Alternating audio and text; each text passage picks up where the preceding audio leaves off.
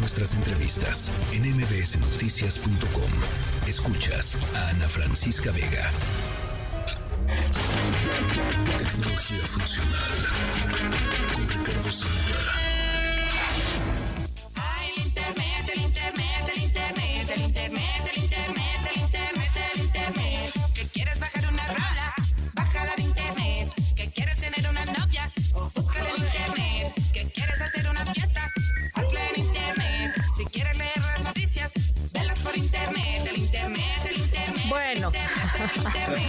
Este, El día del vamos, internet les prometo que vamos a buscar para el año que entra este, un- otra rola, porque cada vez que es el día del internet seguro, este, a- arrancamos con esta rola, este, No, ya, ya- no te había, eso sí, no te había, no me había tocado verte, pues sentir el ritmo. Sí, sí, sí, está- está- estar compartiendo la dicha de esa canción. ¿Qué pasó, Zamora? Pues mira, yo eh, platicamos fuera del aire acerca de, de cómo se entienden estas cosas año con año. Creo que algo que para el 2024 tendríamos que estar tomando en cuenta es que para el 2025 se calcula que sean más de 2 mil millones de personas en el mundo que pertenecen a la generación Z. ¿Quién es la generación Z? Bueno, pues es la segunda generación nativa digital. Le dicen la generación nativa 2.0 o los nativos de la inteligencia artificial. Eso es interesante, ¿no? Eh, son los que vienen después de la generación Z. Normalmente nacieron entre mediados de la década del 2010 y mediados de la década del 2020 o, o que empiecen en el 2020. Eh, es la primera que nace completamente dentro del siglo XXI y obviamente lo platicamos, crecen en un mundo tecnológicamente aún más avanzado que el de la generación Z, donde la tecnología, la globalización y las redes sociales dan forma a sus experiencias. ¿Cómo se llama entonces? Generación alfa. Ok. Ese es, digamos, un, un, un- un término con el que vamos a conocer eh, pues un nuevo estilo de vida digital, ¿no? Ellos tienen preferencias y estilos de aprendizaje únicos.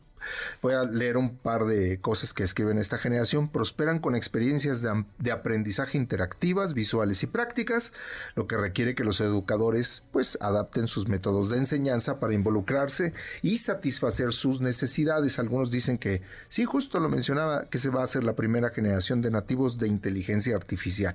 Entonces, los desafíos que estábamos hablando de, antes de esta generación, ahora en términos de una experiencia segura en Internet, pues son totalmente distintos. Sí, ¿no? no, bueno. Son sus herramientas. Sí, sí, no, sí, sí, sí. Entonces, el, el año del Internet seguro, o mejor dicho, el día del Internet seguro, cada año va cambiando en, terma, en, a- a- en término de... a- Hay un lema o hay una aspiración. Sí. Este año es Juntos por un mejor Internet. Y esto necesariamente está vinculado con una buena ciudadanía digital, es decir, ya es un espacio que ellos lo entienden como natural, bueno, pues hay que irlos acompañando a que se desempeñen o se desarrollen como buenos ciudadanos digitales, así como lo hacen en el mundo real. Sí, o sea que recuerden que hay una humanidad más allá de la vida digital. ¿no? Exacto. Y, Este, y- y- y que se comporten, eh, que sigan, que conozcan cuáles son las reglas de comportamiento y las expectativas a nivel sociedad, sin, in- digamos, indistintamente de dónde se encuentren. Sí. Tiene que haber una constante, ¿no? Entonces, empezamos a ver otras, eh, eh, digamos, esa es una, es, esa es una variable a considerar, a considerar que son generaciones que eh, ya entienden las herramientas digitales como propias. Sí. La otra es que estamos, tenemos que hablar de hábitos de salud digital, ¿no? Es decir, hay un impacto en el tiempo que consumimos y las actividades que realizamos en Internet. Entonces también las herramientas o sea, se tienen que ajustar impacto a eso. físico, impacto emocional, impacto de todo, ¿no? Sí. O sea, Entonces, eh, es una generación que también utiliza más estas herramientas, entonces hay que también ayudarlos a conocer los límites y las ventajas que tiene eh, utilizar estas herramientas con mesura, Sí. ¿no? Vamos a ponerlo así, que cada familia lo defina. Ah, digamos, ¿qué es lo correcto? ¿no? o por lo menos con entendimiento de las consecuencias que tiene, ¿no? No, no, no a lo güey, no de, ah, pues el niño lleva siete horas en el iPad. Pues. O vamos a salir a comer y pues distraerlo con, con Sí, la tome, tableta. tome, ¿no? tome, Exacto, niño. Exacto. Desconéctate de Sí. nosotros. Al rato no se anden quejando si no saben ni cómo hablarles, ni cómo... O que no quieran hablar. Pues sí, Pues sí, o que los les, les, aburri- les aburre, ¿no? Sí. Este, Entonces, hay, hay- hay diferentes cosas. Hoy, hoy hablo, voy a hablar de tres puntos en particular. Hay una eh, plataforma que se llama Family Link, que lo que te permite es, le, le das 10 minutitos, no más que eso, y lo que te permite es bloquear sitios de internet o la instalación de aplicaciones web, eh, supervisar tiempos de uso y bloquear dispositivos. Esas, digamos, como son las tres cosas principales que puedes hacer con Family Link. Funciona para iOS y para Android. Y eh, te permite empezar a configurar la experiencia, sobre todo de los más jóvenes, ¿no? Ahora, hay padres que también, eh, digamos, dentro de las inquietudes de los padres, si tú revisas cuál es la tendencia de búsqueda de todo lo vinculado a, a una, a una mejor experiencia para los hijos en Internet, es el tiempo en pantalla. Sí. Entonces, a partir de hoy, si tú buscas en, en el navegador Chrome de Internet y buscas eh, Family Link o buscas también, eh, eh, ay, ahorita te digo cómo se llama, se me, se me olvidó la palabra, pero bueno, buscas configuración eh, para adultos, perdón, control parental. Esa era la palabra que buscaba. Control parental, Control parental. o Family Link, lo que va a hacer desde el buscador, te van a sugerir inmediatamente la posibilidad de configurar las experiencias. Ya una vez que ya utilizas Family Link, configurar inmediatamente la experiencia de tus hijos. ¿Y cuáles son los beneficios? Vamos a poner uno, que a partir del día de hoy tú ya puedes decidir si les compartes, por ejemplo, eh, las claves de acceso para servicios de streaming. ¿No? Entonces tú ya dices, ya tenemos contratados determinados sitios de streaming, yo voy a acercarles, Sí. que les voy a permitir conectarse de una manera más fácil, pero también tengo la posibilidad de controlar el consumo o la experiencia que tengan en los dispositivos. Esa es una de tantas cosas que puedes a partir del día de hoy configurar. Y ahora hablábamos acerca de la necesidad de pues ponerle límites o empezar a medir cuál es nuestra experiencia de consumo. A partir del día de hoy también, o de esta semana mejor dicho, en YouTube tienes dos diferentes configuraciones adicionales que cualquier persona puede utilizar. No necesariamente son cuentas de... Si fueran de niños, la expectativa es que utilicen YouTube Kids, entonces ahí de entrada los padres ya pueden configurar la experiencia, pero para adolescentes o para adultos que ya están preocupados por el tiempo de consumo, hay dos nuevas configuraciones. Una que te permite instalar pausas en tu consumo, periódicos. es, es como si te tomaras un descanso. Se, se llaman justamente así recordatorios de tómate un descanso. Y dentro de la configuración hay un nuevo- una nueva eh, eh, posibilidad que se llama hora de acostarse.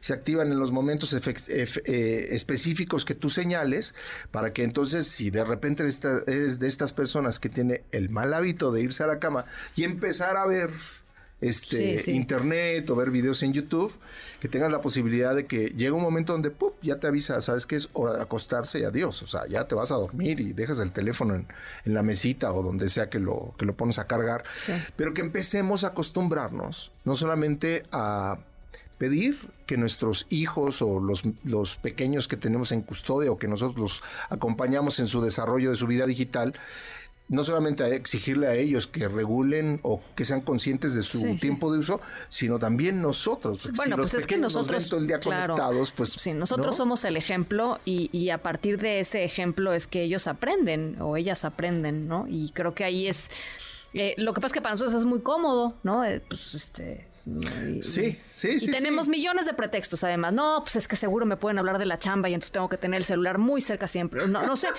Es bien difícil. A ver, Sí. es bien difícil. Sí, no, sí, no sí. estoy diciendo que sea fácil. Yo, yo, yo te voy a decir una cosa, estas son cosas que cambian año con año, ¿no? Eh, y es importante que suceda así.